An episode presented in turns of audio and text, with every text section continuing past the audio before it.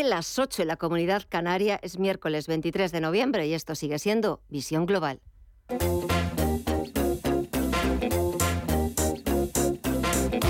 Esto es Visión Global con Gema González.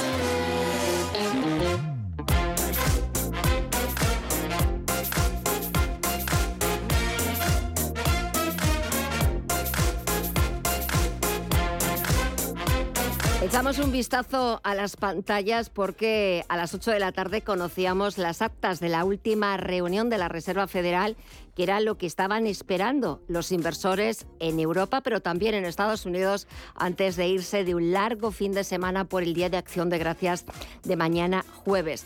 Pues bien, esas actas de la Reserva Federal que los inversores estaban esperando para ver si los miembros del Comité de Mercado Abierto del Banco Central estadounidense daban alguna pista sobre los próximos movimientos de la Reserva Federal, si iba a continuar siendo igual de agresiva que en las anteriores ocasiones con subidas de tipos de 75 puntos básicos o si iba a empezar a ser algo más moderada porque la inflación también en Estados Unidos está empezando a desacelerarse y esas subidas iban a ser algo más moderadas de 50 puntos básicos. Pues bien, las actas de esa reunión de noviembre de la Reserva Federal muestran una posible desaceleración en el ritmo de la subida de los tipos de interés ya que la mayor parte de los eh, miembros del Comité de Mercado Abierto consideró que una desaceleración en el ritmo de subidas probablemente sería apropiada pronto.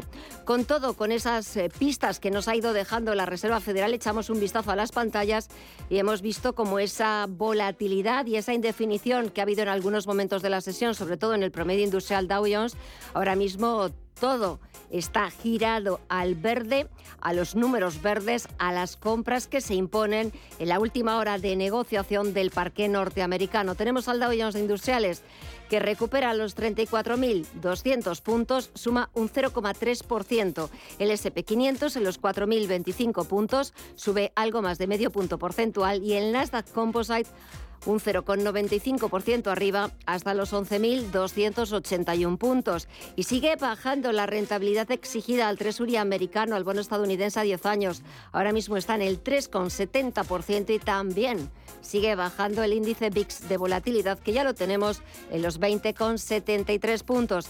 Y vamos a ver si ha habido cambios en el resto de activos y empezamos por las bolsas latinoamericanas. Cuéntanos, Mirella. Pues sigue todo eh, igual. El Merval de Argentina avanza un 0,56%, el Bovespa en Brasil en los 108.708 puntos cae un 0,3%, el IPSA chileno se deja un 0,56% y el IPC mexicano en los 52.107 puntos avanza un 0,67%. Si miramos al mercado de divisas y materias primas, aquí cómo sigue el panorama, Estefanía Muniz. No ha cambiado mucho con respecto a hace una hora. En el mercado las divisas continúan los números verdes el euro sigue apreciándose en su cruce con el dólar casi un 1% en los 1,03 dólares y la libra por su parte la vemos en los 1,20 con una subida del 1,5%. En las materias primas, el petróleo, números rojos, el barril de Bren está cayendo un 3,6% en los 85,11 dólares, mientras que el West Texas de referencia en Estados Unidos cede casi un 4% en los 77,75 dólares. El oro permanece en en positivo en la misma senda, un 0,7% arriba en los 1.752 dólares la onza. Y en las criptomonedas, ya ¿vemos algún cambio? Pues seguimos viendo números verdes en las principales, casi un 2 se anota el Bitcoin en los 16.464 dólares, Ethereum en los 1.168 dólares, repunta un 3,6%, el Ripple avanza un 1,82% y Cardano en los 0,31 dólares avanza un 2%.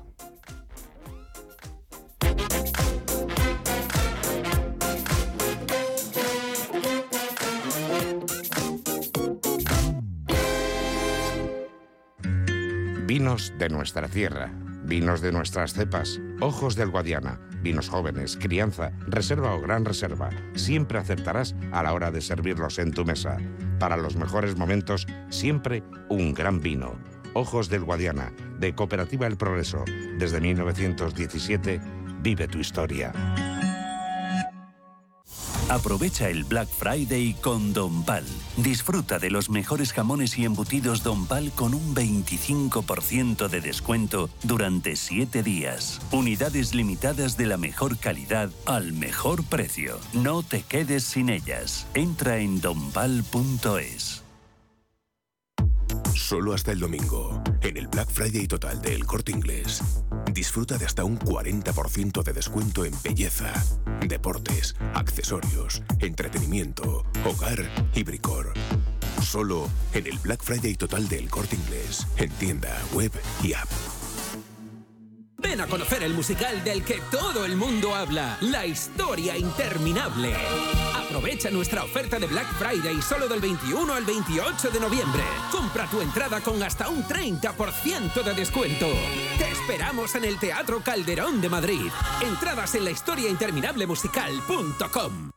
¿Es usted un perjudicado por la debacle del Banco Popular? Sepa que la vía civil está bloqueada tras la sentencia del Tribunal de Justicia Europeo. En Durán y Durán Abogados tenemos una alternativa a través de la vía penal. Si es usted un afectado y desea seguir luchando por la recuperación de su inversión, llámenos al 983 3020 o entre en duranyduránabogados.com. Le ayudaremos.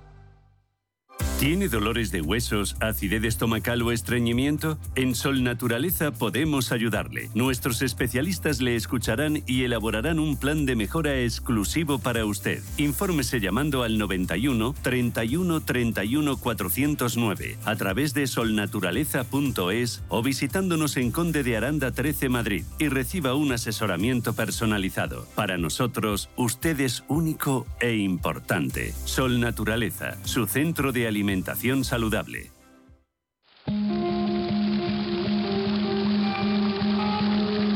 La fuente de la vida. Un viaje a través de los siglos y la historia de la humanidad. La fuente de la vida. De lunes a viernes, de 12 a 12 y media de la noche, aquí, en Radio Intereconomía.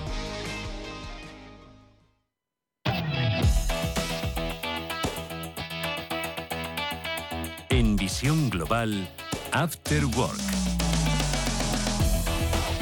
Y antes de, de, volver a Wall Street y de ver cómo pasan los últimos minutos de la sesión, nos vamos a ocupar de los asuntos que nos deja la actualidad de este miércoles. A ver, Mireya, ¿por dónde empezamos? Pues vamos a hacerlo con el tope al gas propuesto por la Comisión Europea, que sigue sin gustar a España. La vicepresidenta para la Transición Ecológica, Teresa Rivera, advierte de que consigue el efecto contrario. Se explica mal el hecho de que se hubiera introducido algo que a nuestro juicio ya era un precio desorbitado, permitiendo que el tope para las distintas tecnologías se fijara en 180 euros y sobre eso se incorpore un tope del gas de 275, que es prácticamente una cifra muy parecida a los máximos que hemos estado viendo en los momentos más álgidos de la crisis este verano. Así que eh, como digo, nos parece contraproducente. Nos parece que genera el efecto absolutamente contrario al que, pretende, al que se pretende corregir. A Pedro Sánchez tampoco le convence esta propuesta y le consta que hay Estados miembros que van a decir que o se hace una propuesta seria o dejan de respaldar las propuestas de la Comisión. Pues claramente insuficiente, claramente insuficiente. No vamos por el buen camino si esa es la opción. Y desde luego España considera que eh, esta propuesta de tope de gas puede tener hasta incluso efectos perversos, no de reducción, sino incluso de aumento del precio y por tanto creo que, en fin, todo el esfuerzo, toda la voluntad política eh, es poca para que el próximo Consejo del 14 y 15 de diciembre en Bruselas eh, los Estados miembros podamos acordar una propuesta que realmente obedezca al desafío y la dimensión que se están enfrentando industrias, empresas y hogares en nuestro continente. Por otro lado, el FMI cree que nuestro país no va a entrar en recesión. El organismo considera que el crecimiento de la economía española será cercano a cero en el último trimestre de este año y en el primero del que viene, pero que no se alcanzarán tasas positivas. Concretamente, proyecta un crecimiento del 4,6% a cierre de 2022 y del 1,2% el año que viene. Sin embargo, el Banco Central Europeo no lanza las campanas al vuelo. Advierte el organismo de que vienen tiempos complejos de menor crecimiento económico con inflación elevada, sobre todo en los primeros seis meses del año y en los que los tipos de interés seguirán subiendo. El vicepresidente del Banco Central Europeo, Luis de Guindos, ha subrayado que la posibilidad de una recesión técnica está ahí y se ha producido un deterioro de las perspectivas económicas en el que la ralentización no va a reducir por sí sola el nivel alto de inflación. Tras un fuerte crecimiento en el segundo trimestre de este año en la zona euro, el tercer trimestre ya ha mostrado una importante desaceleración. E incluso si uno mira lo que son las proyecciones de la Comisión Europea, incluso las proyecciones que ayer eh, eh, hizo públicas la OCDE, eh, es muy posible, es muy posible que en el cuarto trimestre y en el primer trimestre del año que viene tengamos tasas de crecimiento negativas. Y hoy la COE ha reelegido a Antonio Garamendi como presidente para los próximos cuatro años y se ha impuesto a su única rival con un 83% de los votos. 14 acuerdos tripartitos y dos bipartitos. Un récord, un récord de acuerdo. Un récord de acuerdo en algo que muchos de vosotros decís y que decimos en esta casa que generan la paz social, la mejor infraestructura del país, el diálogo. Si no llegáramos a acuerdos, la pregunta sería, ¿y para qué estamos? También es verdad que tenemos que decir que no cuando toca. Y acabamos con el debut de España en el Mundial, que no ha podido ser mejor 7 a 0 ante Costa Rica, lo que ha sido la mayor goleada de su historia en un campeonato del mundo. Gracias, Mirella, y sobre todo, esto me imagino que le habrá gustado mucho a un auténtico futbolero y un auténtico fan del Atleti, Pedro Fernández, empresario y abogado. Buenas noches. Gemma, buenas noches, contento. 7-0, ¿no? Y además sorprendente, porque parece que las no se venía con unas previsiones muy grandes, tampoco hay un claro favorito. Perdió Argentina el otro día con Arabia 1-2. Sí, y hoy, Alemania. 1-2 también con Japón. Sí, sí. Entonces, bueno, parece que cuidado que los pequeños luego dan guerra y no es el hecho de meter siete como tal, sino la, lo que se ha transmitido. Un juego se ha transmitido equipo, equipo. Han sido siete, es verdad, pero se ha transmitido equipo, unidad, y eso genera mucho de cara al próximo partido, que es fundamental el domingo contra Alemania. Sí, sí, eso me gusta, lo de la idea de, equipo. Y otro gran futbolero también, Ricardo Gómez, experto en reputación. Muy buenas noches y bienvenido. ¿Qué tal? Muy buenas noches eh, Gemma. Bueno, estoy bastante de acuerdo con lo que decíais con, con Pedro y lo que dices tú también al final de, del equipo. Yo creo que las sensaciones, más allá de que Costa Rica pues haya dado una imagen muy mala, ¿no? Y especialmente y bien que lo sentimos los madridistas, pues Keylor Navas. Keylor Navas, sí, pobre, me daba pena. Muy descolocado, muy descolocado. Eh, muy en baja forma, pero en todos los sentidos, pero, pero las sensaciones del equipo español han sido muy buenas y no hay que olvidar que Luis Enrique es alguien que no cae bien en general, eh, por una cuestión de, decimos en, el mundo de la reputación, de personalidad, ¿no? En las dos dimensiones de una persona, que es la personalidad, la identidad, y la otra es la capacidad, ¿no? Pero la capacidad la tiene. Desde un punto de vista técnico, es un entrenador que combina muy bien, ya lo hizo en el Barça, ¿no? La temporada, las temporadas que estuvo recientemente, el tiki-taka famoso, el, el, control y el toque del balón, ¿no? Y la posesión, con una verticalidad y con, con la capacidad de, de atacar ¿no? y, de, y, de, tener bueno pues una ofensividad importante. Entonces yo creo que eso se ve en la selección española y, y hay pues eso buenas, como dicen los ingleses, buenas vibraciones. Vamos a ver ya en la segunda fase, que yo creo que es muy probable que pasemos con quien nos empieza a tocar, pero bueno, mmm, hay recorrido y por lo menos tanto que se ha hablado mal de este mundial y tanto que ha afectado al fútbol español y ahora la historia del Benzema, en este caso en la selección francesa, pero que está afectando al Madrid. Vamos a ver cómo le afecta en el, en el, retorno de la liga en enero. Pero yo creo que al menos, por lo menos que la selección, ya que tenemos noticias malas por todos lados, pues nos dé una, nos dé una alegría este pues otoño, sí. ¿no? Este otoño-invierno, ¿no? Sí, porque mira que tenemos noticias malas por todos los lados, como tú muy bien dices, Ricardo. A ver, Pedro, ¿por dónde empezamos? Porque... Bueno, yo creo que en general el tema presupuestos, que se está de hecho todavía lidiando, sí, sí, sí. hasta las once y media están todavía votando, bueno, pues denota cómo es, yo creo que es un gobierno ya que se ve muy de salida. Y ya pues es defender lo que haya que defender, terminar de vender los últimos muebles de la casa, lo que quede. Ya no es que ya sea una especie ya como de, de mal vender, sino ya casi hasta de regalar, ¿no? Y bueno, a partir de ahí, pues hacer ver que no lo han hecho tan mal, asumir que va a venir un invierno complicado y sobre todo la primavera, la primavera a partir de marzo sí es posible que ya no se hable de desaceleración, sino incluso de recesión. Y a partir de ahí es un reto, vamos a ver cómo los hogares, si conseguimos que los, los en general en empresas y hogares de España, no se pase frío y no se pase hambre. Vamos ya a una cuestión ya no de convivencia, sino de supervivencia. Y no es ser, creo yo, mm, pesimista, ni ser alarmista, es, de verdad, ser realista. Si ya hace un año o dos había hogares que se planteaban el poner a las 12 y un minuto el, la lavadora o el lavaplatos porque se ahorraba, en este caso electricidad, quién sabe si empieza a pasar lo mismo con la calefacción y consecuentemente intentar generar ahorro para no pasar hambre. Creo que lo comentábamos el miércoles pasado, el crecimiento de algo tan básico como es el azúcar y como son las legumbres.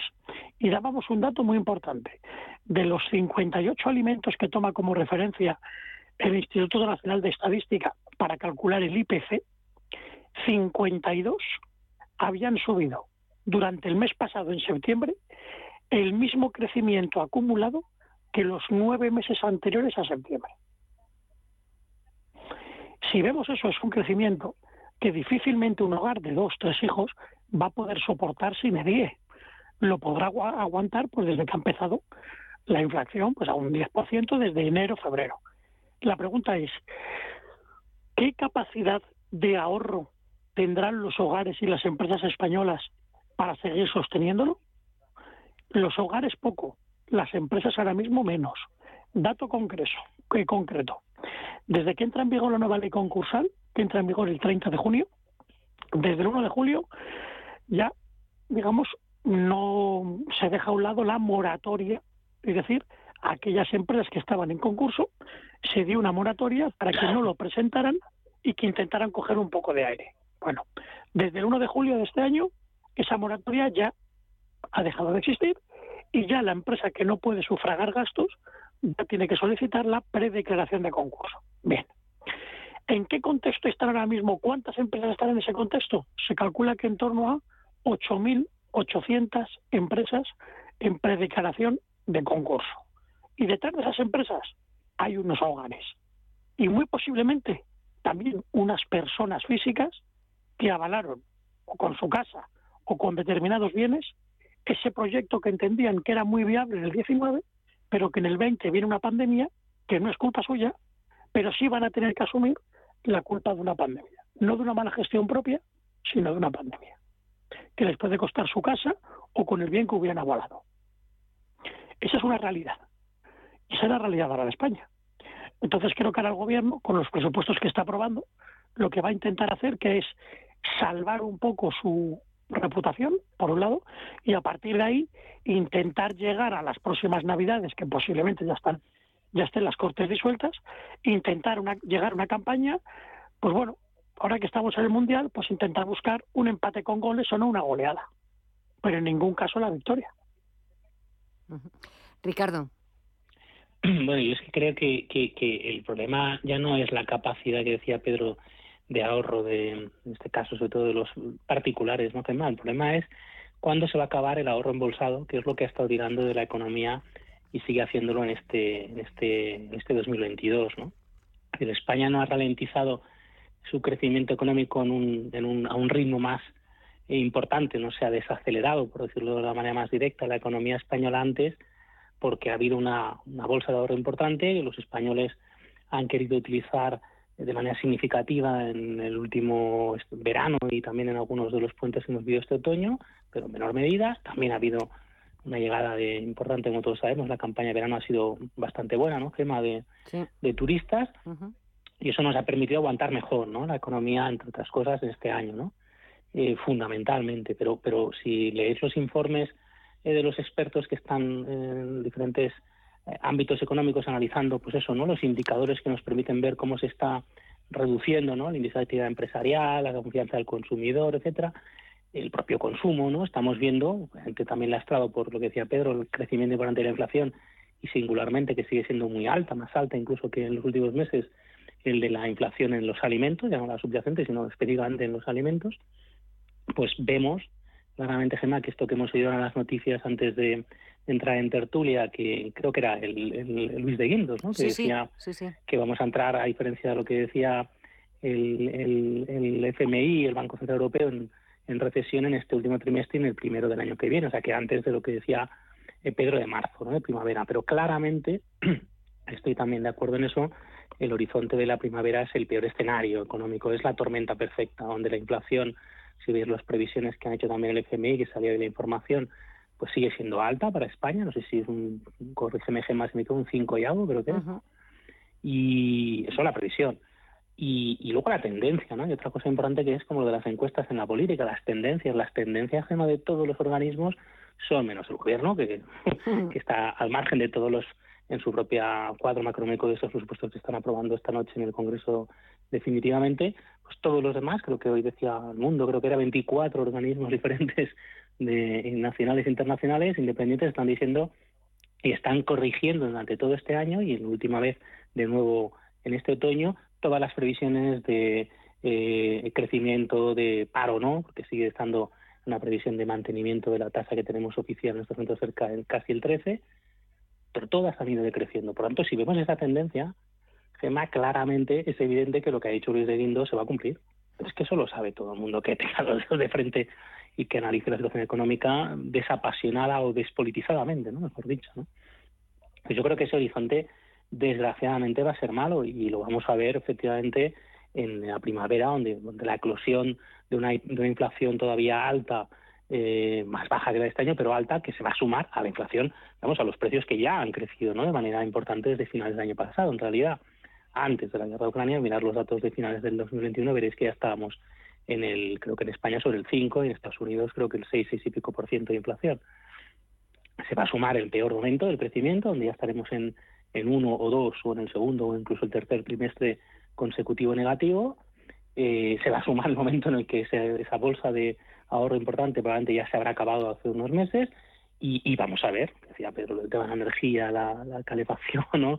la luz, el gas en las casas, ahora que hablábamos del, tema del, tope europeo ¿no? del gas y la discusión del presidente del gobierno, que creo que forma parte de su relato. ¿no? Ahora, ahora dentro de poco ya veréis que la próxima cara a cara en el Senado dentro de un mes con Feijóo acabará diciendo que, que también lo, lo defiende o lo de alguna forma lo AUPA, ¿no? La Comisión Europea, porque Van der Leyen pues de derecha, sí, seguro, o sea, acabará peleándose con la Comisión Europea porque necesitan ese relato, ¿no? De todos los poderes ocultos, la prensa, el mundo, Antena 3, el no sé qué, eh, la banca, las energéticas, Gemma, los bancos, todos esos son los malos, ya también la Comisión Europea, y están en contra de él, lo que es que lo ha dicho en Rumanía con el con el primer ministro de Rumanía y en un señor que el año que viene, no lo olvidemos, el 1 de julio tiene que asumir la presidencia rotatoria del Consejo eh, de ministros de la Unión Europea, por tanto, bueno, y todo eso acabará con el colofón, que es lo que le dijo ayer Fico, que yo creo que tuvo su mejor intervención desde que es presidente del PP en, estos tete en el Senado, desde septiembre,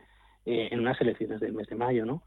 Mm, es un escenario difícil. Claramente, se pongan como se pongan, el 2023 va a ser el, peor año, ¿no? La tormenta perfecta de todo y es un año donde tenemos que queda un mes para acabar este año y para empezar ese 23, pues apretar los dientes, Gema, y, esperar lo, lo, menos malo, ¿no? Dentro de lo que esté, o sea posible o esté en nuestras manos. Pedro. Yo creo que hay que ya empezar a asumir la realidad del 23 y a partir de ahí pensar cómo crecemos. Negar la mayor ya no solo es ignorancia, yo creo que es hasta cobardía. La valentía es asumir la ola. Y cuando viene la ola, Opción A, te das la vuelta. Opción B, aprendes a nadar. Porque agua vas a tragar. A partir de ahí, o sabes nadar, o te va a llevar la ola, o te vas a ahogar. Hay que asumir la realidad. Tenemos un tejido empresarial en España compuesto de 3 millones de empresas. De esas 3 millones de empresas, en torno a 1.600.000 no tienen ningún empleado a su cargo, ningún asalariado a su cargo. Y de ese 1.400.000 restantes, solo un 5% tienen más de 250 empleados. Esa es nuestra realidad.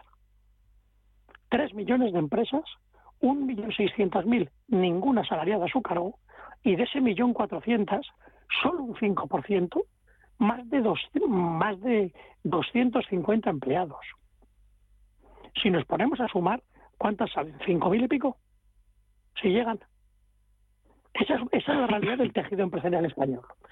Si a ese millón seiscientas mil empresas que no tienen ninguna salariada a su cargo, sumemos las microempresas, que son cerca de 1.300.000. Es decir, aquellas que tienen menos de 10 empleados a su cargo. Ese tejido, es decir, de las 3 millones de empresas, en torno a 2.850.000, se están viendo directísimamente afectadas por este contexto. ¿Por qué? Porque tienen menos capacidad de ahorro, tienen menos pulmón. O ayudamos a este sector o nos cargamos empresas, hogares y por extensión ilusión vital. Ilusión por querer seguir creciendo o generando crecimiento. Es una cuestión ya, ya no solo de patriotismo, de humanidad, que la gente se desanima. Se desanima y se nos llena la boca de emprender, pero para emprender habrá que ayudar. Y si no ayudamos de verdad, es un problema. A partir de ahí, ¿qué hacemos entonces a partir del 23? Hay que darle una vuelta al concepto de subvención. Yo en mi día a día, ¿qué veo? Se nos llena la boca de Next Generation, se nos llena la boca de los FEDER, Fondo Europeo de Desarrollo Regional, pero luego, en la práctica, ¿qué se da? La parálisis por el análisis. Es decir, es tantísima la burocracia que pide Europa a la Administración española. La Administración española a los ayuntamientos. Hablo en este caso del FEDER, del Fondo Europeo de Desarrollo Regional, que al final no se conceden, no se van a conceder. Y pongo un dato muy concreto que está pasando ahora mismo concretamente en el Ministerio de, de Transición Ecológica. El 25 de enero tiene el plazo para conceder lo que se llama el día. El día es la declaración de impacto ambiental. ¿Para qué? Para numerosos proyectos sobre energía renovable. ¿Desde cuándo? Desde el 20 de diciembre del 20. Del 20. El mismo ministerio se establecía para él mismo dos años para ir viendo todos esos proyectos y a cuáles les concedía el día, la declaración de impacto ambiental. ¿Qué va a pasar el 25 de enero? Que el Ministerio de, Transformación Ecológica no va a llegar a asumir todos los proyectos. Y proyecto que no tenga el día, proyecto que no va a recibir la subvención. Parálisis por el análisis proyectos que ya han invertido mucho en inversión, en ingenieros, etcétera, se van a quedar fuera porque el ministerio no va a cumplir el plazo. Y mientras el dinero en la puerta esperando. ¿Es problema de la empresa? No. ¿No hay talento? Sí, y mucho. ¿Qué no hay? Armazón y logística para asumir esa realidad. Subvenciones sí, ayuda sí, pero con logística. Claro. Si no, no ayudamos. Parálisis por análisis. Ricardo. Bueno, yo creo que yo creo que si veis las previsiones de los últimos, lo decía antes, ¿no, Gema, de los eh, últimos meses de los organismos internacionales y nacionales económicos independientes, eh, la no llegada, Pedro, de buena parte de, esos fondos de Next Generation, sobre todo que se anunciaron una parte ¿no? de las políticas de demanda que se activaron al inicio de la pandemia hace dos años y medio, eh, que están descontadas. Es decir, que yo creo que, que, todo el mundo en el ámbito económico empresarial ya descuenta que la peor de las previsiones que ya se empezó, de la que ya se empezó a hablar justo cuando se, empezaron ¿no? a, negociar eh, por parte del, gobierno de España con la Comisión Europea esas ayudas eh, Next Generation ¿no? a, las pequeñas y medianas empresas españolas fundamentalmente, mm, pues, pues que no iban a llegar, eso ya se dijo y así ha sido, ¿no? Porque la propia forma en que se ha instrumentado eh, y la manera en que además se ha utilizado, que es otra forma de instrumental en otro sentido diferente, ¿no? Más de manipular, sobre todo políticamente, que es para lo que ha interesado en su momento, pues lleva o ha llevado como consecuencia la imposibilidad, efectivamente, de que gran parte de, esas ayudas eh, en su primer tramo, y por tanto ya, si eso se así en el primero, pues ni, ni hablar de, ni, no falta que hablemos más de lo que puede pasar o lo que pasará con el segundo, pues finalmente no van a llegar, ¿no? Es decir, esos ciento, no recuerdo al final si eran 140 y pico mil, ¿no? 70 y algo y 70 o así.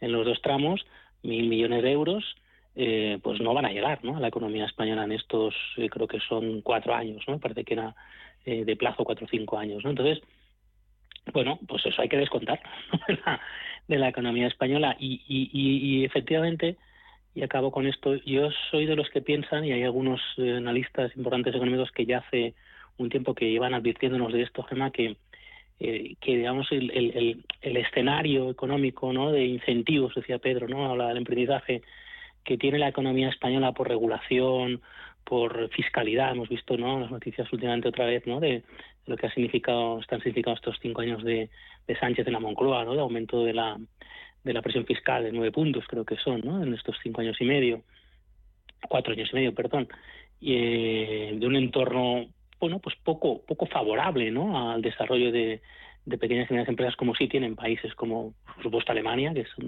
uno de los campeones mundiales en mediana empresa especialmente, pero también Reino Unido y desde luego también Estados Unidos, eh, nosotros no tenemos. Y al final, que es lo que dicen nuestros analistas, lo que va a quedar si seguimos con este tipo de políticas en España en los próximos años es fundamentalmente eh, los autónomos y pequeñas, pequeñas, pequeñas empresas que no tienen ni empleados, que decía Pedro, ese millón y pico, ¿no? de empresas que no tienen ningún empleado, que no tienen más narices, por decirlo de otra manera más suave, que quedarse en nuestro país y desarrollar su actividad profesional o empresarial en nuestro país, y las grandes empresas porque todo lo que es el mercado de pequeña, pequeña, mediana, mediana, mediana, gran empresa, ¿eh? que es todo lo que se mueve a partir de 10 empleados hasta 250, incluso depende de cómo lo miremos 500, pero desde luego de 10 a 250, eh, pues no va a poder, no va a tener un entorno, no va a tener un, por, decirlo así, un jardín gema adecuado en el que florecer, para nada, ¿no? Todo lo contrario, y, y en un contexto económico mundial en el que la movilidad es fácil,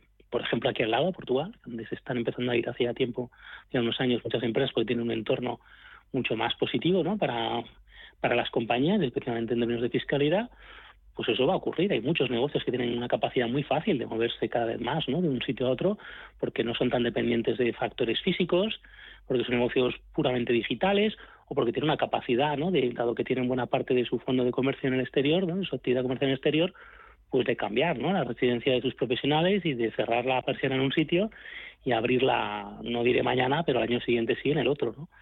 Y eso es un, es un reto importante que en el que nos vamos a, que vamos a tener que afrontar en los próximos años claramente en España. Y yo creo que estamos en el momento clave en el que la, las decisiones de reformas de fondo que en su momento no hicimos en la anterior crisis y que no quiso hacer desde luego el gobierno Zapatero y tampoco suficientemente el gobierno de Rajoy, Mm, si no las hacemos próximamente, estamos en un riesgo muy claro de ya perder el tren, o ya hemos perdido uno, pero ya perder el último tren de la noche, ¿no? Eso quiere decir, me quedo tirado en la estación y ya veremos, ¿no? Cuando vuelve a hacer de día y cuando vuelvan a pasar trenes por aquí, ¿no? Y eso es muy, muy peligroso. Y nada, me quedan tres minutos para, para despedir este tiempo de tertulia, pero quería una valoración. Antonio Garamendi, reelegido presidente de la COE. Pedro. Pues mm, no me ha sorprendido que haya salido él, pero sí el porcentaje. Ha sido un porcentaje importante, un ochenta y tantos por ciento. Sí. Y eso quiere decir que quizá el último tirón y la negociación última con Yolanda Díaz ha gustado en general a la COE porque se ve que de una u otra manera ha transmitido cierta certidumbre y eso es lo que ha valorado más el empresario a la hora de, volver a elegirle. No cabe duda que en contextos complicados la certidumbre es al menos no perder dinero. Eso suma, eso suma. Ahora vamos a ver ahora el nuevo reto que viene, cómo se gestiona ya no una labor reactiva, sino proactiva, es decir, ya no de perder dinero, sino de generar crecimiento. Veremos, un reto para todos. Eh, eh, Ricardo. Pues yo creo que no hay nada mejor que tener al, gobierno en contra, ¿no? Es verdad que ese acuerdo le ha ayudado a, a Gramendi en el último tramo, pero en general yo creo que el haberse, haberse visto un poco envuelto en determinados ataques que han venido claramente el gobierno, incluso con ciertos apoyos por detrás que no se ven en, en el público, pero que sí que están en las bambalinas a, candidatos o a candidaturas de oposición, en el fondo Garamendi, que no lo tenía tan claro hace unos meses, eh, le ha venido bien en esta elección y por tanto eh, le ha reforzado, ¿no? Veremos lo que pasa después, ¿no? Y quién es su sucesor, porque yo creo que, no, si no recuerdo mal, creo que es el último mandato, mandato ¿no? No estoy muy seguro de eso, pero creo que es el último que, al que puede acceder. Pero yo creo que le ha venido bien, eh, sí, el acuerdo con Yolanda Díaz, estoy de acuerdo, Pedro, pero sobre todo el haber tenido al gobierno bastante en contra, porque eso ha frenado las expectativas de otros candidatos, que insisto, en algún caso ha sido apoyado indirectamente por alguna, algunas instancias del gobierno. Bueno, pues eh, a ver qué es lo que va pasando. Hoy pues eh, estaba escuchando antes el mensaje de, Antonio Garamendi. Eh, quería transmitir un mensaje de unidad, de cómo también formaban parte de, de, la COE, de la patronal, también los autónomos. Quería lanzar sobre todo ese mensaje de unidad, que hoy era un día muy importante. Quería dar las gracias también por esa confianza depositada en él. Recordaba esos 14 acuerdos que había firmado con los agentes sociales, pero también dejaba claro que si hay que decir no, es no y si hay que seguir firmando acuerdos, pues eh, que lo seguirá firmando, pero eh, que vamos, que no le iba a temblar el pulso por seguir desobedeciendo al gobierno si así lo creían oportuno. Bueno, señores, Pedro Fernández, Ricardo Gómez, un placer como siempre. Gracias a los dos a ver lo que hace España este próximo domingo frente, frente a Alemania. Y luego el siguiente partido, ¿cuándo es? Eso ya no lo sé yo. El día 1 a las 8 de la tarde con Japón, creo. Contra Japón, que ha sido como la sorpresa. Bueno, señores, eh, por lo menos tenemos eh, el próximo miércoles, ya veremos a ver qué ha hecho España, también qué han hecho los demás. Y con todo lo que sea la actualidad, aquí lo, lo analizaremos. Que disfrutéis de la semana. Gracias a los dos y hasta el próximo miércoles. Un fuerte abrazo. Gracias. Adiós. Un abrazo, equipo. Adiós.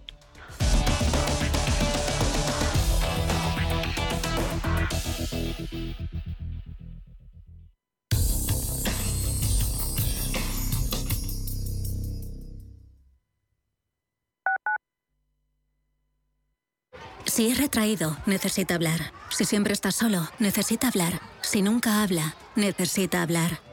Hay alumnos que no levantan la mano aunque necesiten hablar. Detectar problemas socioemocionales es el primer paso para solucionarlos. Por eso contamos con un equipo especializado, cursos y guías para asesorarte. Infórmate. Comunidad de Madrid. Urbanitae es una nueva plataforma de inversión inmobiliaria que te permite invertir a lo grande con cantidades pequeñas. Uniendo a muchos inversores, logramos juntar el capital suficiente para aprovechar las mejores oportunidades del sector. Olvídate de complicaciones. Con Urbanitae ya puedes invertir en el sector inmobiliario como lo hacen los profesionales.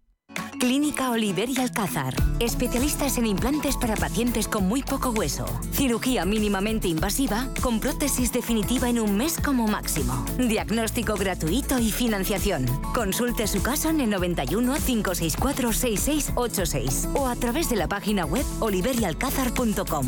Más de 30 años de experiencia. Radio Intereconomía. Eres lo que escuchas. En la Fundación La Caixa creemos que el mundo de mañana depende de la educación de hoy. Pensamiento crítico, creatividad, colaboración y comunicación. Estos cuatro conceptos promueven habilidades que cualquier niño o niña necesita para desarrollar su potencial. Solo es progreso si progresamos todos. Fundación La Caixa. ¿Sabía usted que unos pies con problemas pueden paralizar nuestro ritmo de vida? Le proponemos una solución indolora con una mínima incisión y con anestesia local aplicando las técnicas más avanzadas en cirugía del pie. Clínica Jiménez, calle Alcalá 378. Diagnóstico gratuito 91 367 0071. Centro reconocido y autorizado por la Consejería de Salud y la Comunidad Económica Europea. 91 367 0071.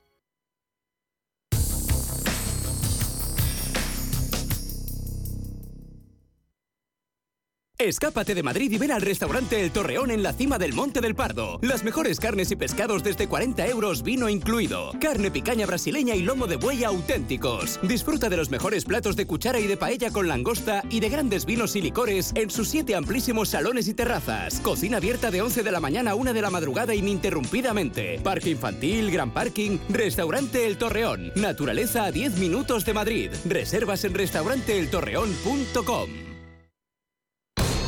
Visión global. Los mercados. Bontobel Asset Management patrocina este espacio.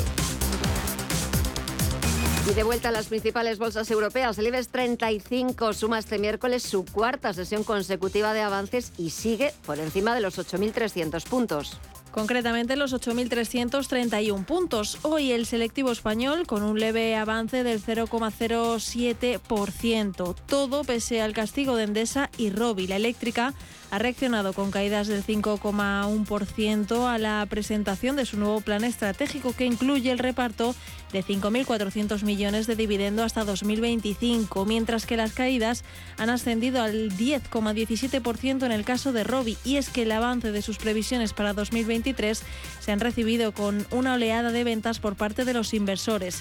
En el otro extremo han destacado los avances de Grifols, que ha sumado un 2,07%, un peso pesado como Inditex, que ha repuntado un 1,3%, y los bancos. Sabadell se ha notado un 0,92%, Bankinter un 0,7% y CaixaBank un 1,08%. Y por último, la rentabilidad del bono español a 10 años cae al 2,9%. Y para mañana jueves, la agenda que nos trae Estefanía. Pues aquí en España la principal referencia macro serán las cifras de la coyuntura turística hotelera del mes de octubre en una jornada en la que Wall Street permanece cerrado con motivo de la festividad de Acción de Gracias. En Europa, pendientes del IFO alemán y de las actas de la última reunión de política monetaria del BCE.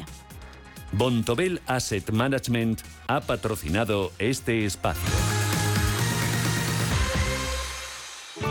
Bontobel Asset Management. Calidad suiza con el objetivo de obtener rendimientos superiores a largo plazo. En Bontobel Asset Management siempre estamos a la vanguardia de las inversiones activas en bonos y acciones. Para más información, entre en nuestra página web bontobel.com barra am. Bontobel Asset Management, su especialista global en fondos de inversión.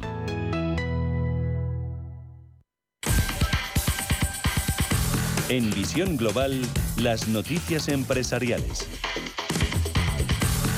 Liberty Mutual planea vender su negocio en España por mil millones de euros. La aseguradora estadounidense Liberty Mutual está explorando la venta de sus negocios en España, Portugal e Irlanda. Se uniría así a otras aseguradoras que también planean dejar el viejo continente. Liberty ha contratado a Bank of America que le asesore en la posible desinversión que podría suponer más de mil millones de euros de ingresos, mil millones de dólares. Los activos podrían atraer el interés de las aseguradoras europeas rivales. Las conversaciones se encuentran todavía en una fase inicial y podrían no conducir a una transacción.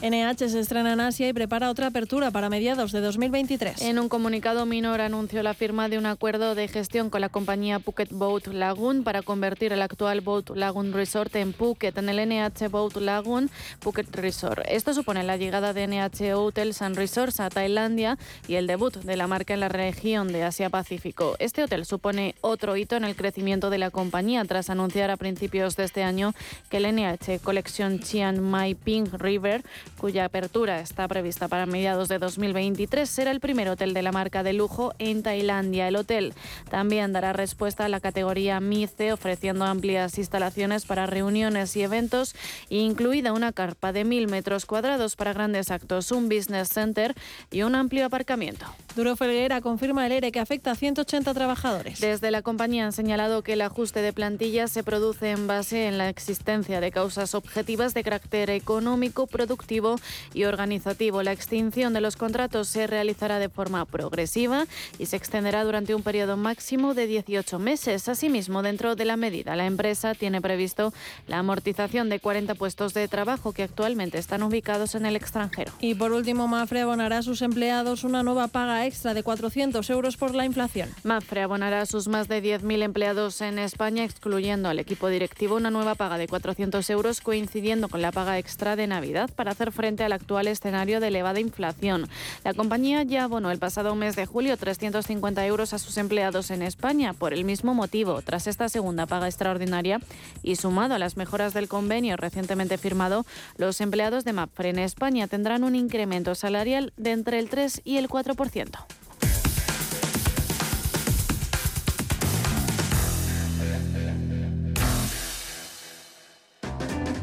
Asisa es la compañía médica sin ánimo de lucro que elige invertir todo lo que genera directamente en ti. Aprovecha un 30% de descuento en tu seguro de salud y dental durante 2022 y 2023, contratando además vida, decesos y accidentes antes del 31 de enero. Mejor así, ¿verdad? Infórmate en asisa.es o en el 910 1021. Y consulta los productos incluidos en la promoción en nuestra web. Asisa, empresa colaboradora de Teatro Real cerca de ti. Hay una manera de disfrutar del Museo del Prado y ser su mecenas. Hazte amigo. Una colección inigualable y un completo programa de actividades te están esperando. Más información en amigosmuseoprado.org. He dedicado mi vida al vino, con esfuerzo, tesón y entusiasmo, con amor y gran respeto a la tierra donde nace. Esta botella recoge todo lo que he aprendido. Este es mi legado. Jesús Sillera, un Ribera del Duero de leyenda. Disfrútalo con moderación. Sí. Oye, Antonio. Hombre, Emilio. ¿Estás en casa? Sí. Me paso a verte. Tendrás jamón, ¿no? El jamón sí, el de, siempre, sí. Legado ibérico del pozo. Siempre sale bueno. Qué, qué, qué maravilla. O sea, ¿cómo, apetece un bocata de, de legado ibérico? Mejor que sean dos, ¿no? Que sean dos, sí.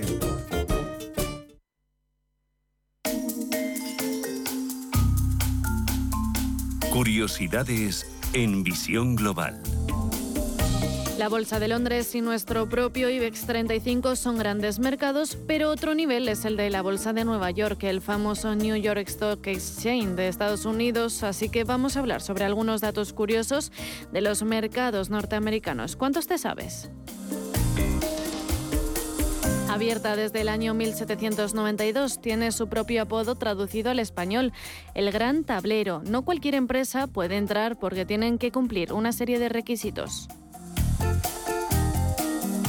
entre los que se encuentran tener un valor de mercado de al menos 100 millones de dólares y una facturación de 10 millones en los tres últimos años, además de 1,1 millones de acciones en circulación con un valor de al menos 40 millones de dólares. Además, deben ser acciones de gran valor y conocidas como son Apple, Coca-Cola o Boeing. El Nasdaq 100 es uno de los tres índices más importantes del mercado estadounidense y a pesar de su nombre alberga a 103 empresas. Representan a las más tops, pero también deben tener un volumen medio de negociación de 200.000 acciones al día. Aquí se encuentran tecnológicas como Meta, Apple o Amazon. La acción más cara de la Bolsa de Nueva York es Berkshire Hathaway. Desde el 12 de marzo de 2019, la capitalización del mercado ha ascendido a 500.000 millones de dólares, lo que la convierte en una de las empresas cotizadas más grandes del mundo.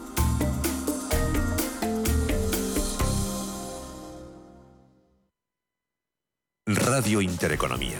Una excelente plataforma para anunciar tu empresa, con una audiencia exclusiva, con poder adquisitivo medio alto y que sabe lo que quiere. Teléfono 919992121 y en comercial arroba intereconomía.com. Radio Intereconomía, la radio de las empresas. Cuidado con la sopa, que quema. Siempre hay alguien que cuida de ti. En Autocontrol, anunciantes, agencias y medios, llevamos 25 años trabajando por una publicidad responsable. Campaña financiada por el Programa de Consumidores 2014-2020 de la Unión Europea. La Hora de Miguel Ángel es un programa dedicado a la salud y la prevención de enfermedades. Con un lenguaje claro y sencillo, te explica cómo llevar una vida saludable. Todas las noches a la una y media de la madrugada en Radio Intereconomía.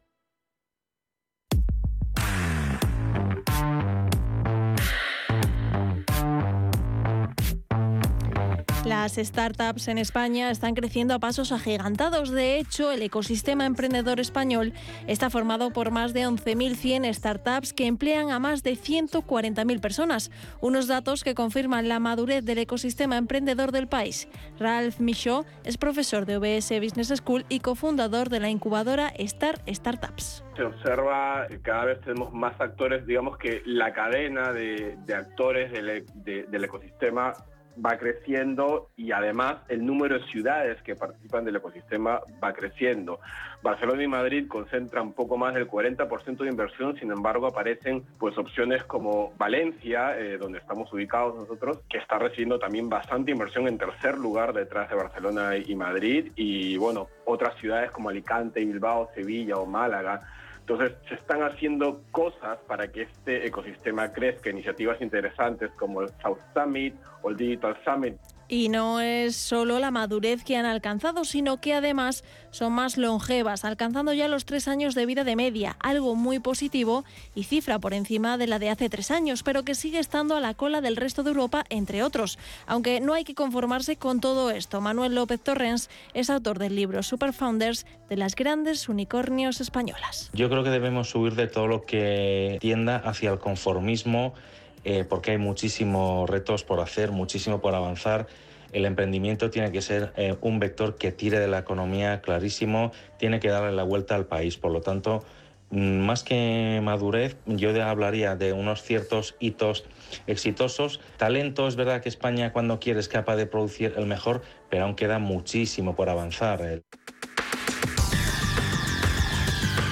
El análisis del día con visión global.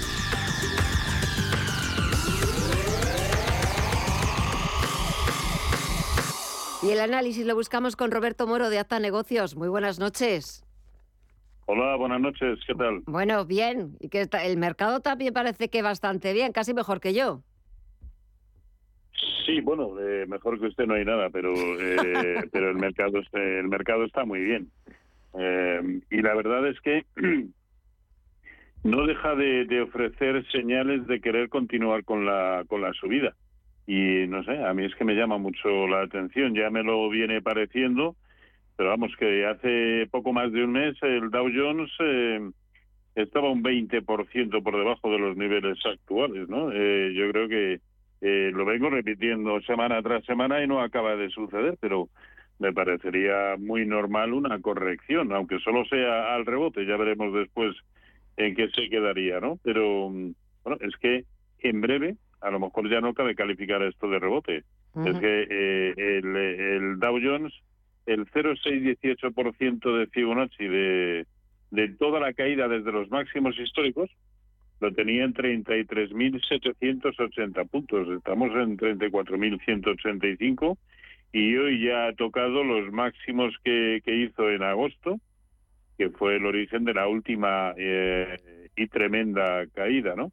Así que si empieza y si se va por encima de esos 34.230, es que entra en un territorio eh, neutral en, desde lo que es medio y largo plazo y con muchas posibilidades de ir a buscar los máximos históricos. Yo no entiendo cómo ni por qué. Parece como que ya no hubiera inflación, ni recesión, ni deuda, que todo sea maravilloso. Me llama enormemente la atención que eh, que el Dow Jones en el conjunto del año esté cayendo menos de un 6%, el IBEX eh, un 4,3%. Lo dicho, no, yo creo que en buena lógica y además también así nos lo dicen los gráficos, eh, debería estar muy próximo el inicio de una corrección relativamente importante. Pero también lo dije la semana pasada y la otra y la otra y no acaba de, de producirse. Por contra, y pensando que esto pueda continuar, por supuesto que eh, el resto de índices, SP500, los Nasdaq, el de semiconductores de Filadelfia, Russell 2000, tienen eh, mucho recorrido potencial por hacer. Así que si a esto le da por subir, el, el, Dow Jones va a seguir siendo mucho más divergente de lo que ya lo es con respecto al, al resto. Eh, hoy la bolsa española mm, bastante mal lo ha tenido Robi, pero estos días, por ejemplo, hemos visto un fuerte subidón en Repsol, también en los bancos que han tirado del IBEX 35. Ayer, por ejemplo, fueron los que auparon al selectivo por encima de los 8.300. Sí, bueno, eh, Repsol ha ido de más a menos, ¿no? Al final ha terminado en negativo incluso, ligerísimamente en negativo y no es de extrañar puesto que el crudo pues ha tenido una jornada realmente aciaga, ¿no? Eh, acercándose y esta vez ya en precios de cierre al soportazo de finales de septiembre en la zona de 76.30, nivel cuya pérdida desde luego eh, sería sería muy bajista como para pensar en niveles de de 62 y cosas de estas, ¿no? Así que, bueno, pero de todas maneras las señales que nos vienen ofreciendo la gran mayoría de los subyacentes, el crudo, el oro, la plata, el euro dólar, el índice dólar, eh, todo está muy, muy, muy errático, la verdad. Eh, pero vamos, la bolsa española eh, muy bien, ¿no? Es, es lo que he dicho antes, es que en el sí. cómputo del año está perdiendo un cuatro y pico por ciento. Y acaba de superar, lo hizo ayer y hoy ha confirmado, eh, pues un nivel muy importante que era el 50% de corrección de toda la caída desde lo que para el IBEX fueron máximos a finales de junio del año pasado en 9.320, con lo cual, eh, bueno, pues eh, muy bien, muy eh, superando además la media móvil de 200 sesiones, superando la proyección mínima de la formación de doble suelo que nos dejó en octubre, en fin, mm, no extrañamente, porque yo no acabo de explicármelo todo eh, de maravilla. Sí, sí. Aquí no, aquí no pasa nada. ¿eh? No. Tenemos la mejor economía de. Sí, sí, del eh, bueno, mundo. yo creo que es la Sí. mejor economía que hemos visto en los últimos 80 años. Sí, sí, sí, no. Parece que todo nos va de maravilla. En Estados Unidos a punto de iniciar ese largo puente con el Día de Acción de Gracias y el viernes Sí. pues a soltar la cartera porque empieza el Black Friday. Sí, bueno, o, o- o no, depende de las señales que, que nos dejen, ¿no? Eh, para mí sería lo lógico, pero ya digo, eh, eh, hace tiempo que estoy eh, un poco estupefacto porque no me acabo de creer lo que está sucediendo, la verdad. Y lo, di- y lo sí. digo y lo digo eh, porque realmente me está produciendo asombro no no no me importa reconocerlo. Y en los mercados de divisas hemos visto el euro, que es verdad que lleva ya varios días por encima de la paridad, pero a mí la que me está dejando también estupefacta es la libra. O sea, ha cogido carrerilla y verdaderamente, vamos, no hay quien la pare. sí bueno a mí también que me que me lo expliquen no tanto por por niveles de tipos de interés en uno y otro lado eh, con respecto al al dólar como por expectativas de crecimiento cuando además precisamente eh, Inglaterra es la que con mayor vehemencia viene anunciando una recesión importante para el año que viene, ¿no? Por lo tanto, no acabo de entender la revalorización de, de la libra, pero también es verdad que prácticamente desde julio, junio del año pasado venía cayendo desde 1.42 sin solución de continuidad hasta hasta ir a 1.03, 1.04, ¿no? Por lo tanto, bueno, también eh, parece eh, lógico. eh, es más, puede perfectamente continuar simplemente porque acaba de superar el 0,382% de Fibonacci de lo que fue toda la caída precisamente desde esa zona de, de 1,4250, ¿no? Así que sí, puede continuar. Eh, nos produzca asombro, eh, como es mi caso, o quienes realmente pensaban que esto iba a suceder y en tan corto espacio de tiempo, pues nada, perfecto. Hay que ver, hay que tener en cuenta de todas maneras que el índice dólar está nuevamente llegando a niveles de soporte muy importantes donde la vez anterior eh, rebotó con alguna con alguna fuerza, ¿no? Así que eh, bueno, si eso sucede, el resto de, de divisas pues eh, empezarán a caer también con respecto al, al al dólar, pero la verdad es que eh, pocas veces he estado tan perdido sin saber eh, si esto sube o baja o es semipensionista. Además, en el, en el total del prácticamente de los subyacentes. Mm.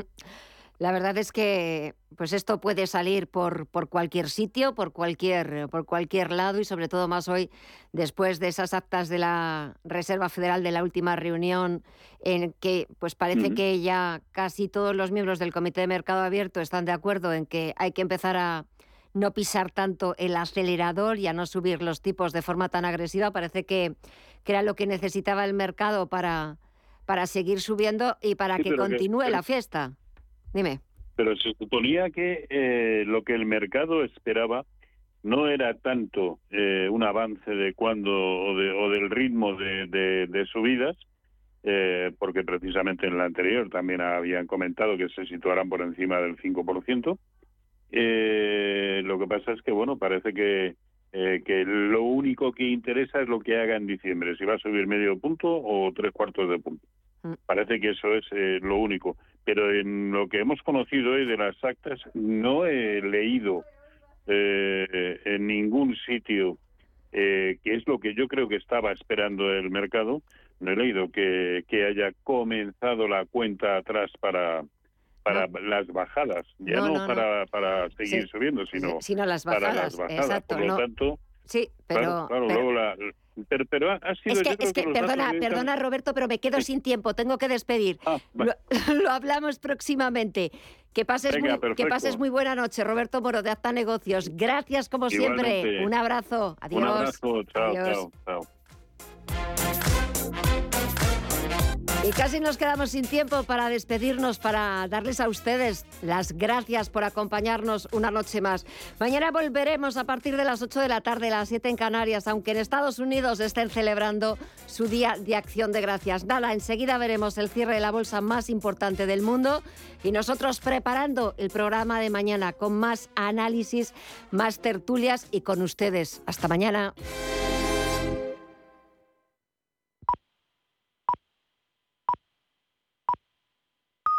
Son las 10 de la noche, las 9 en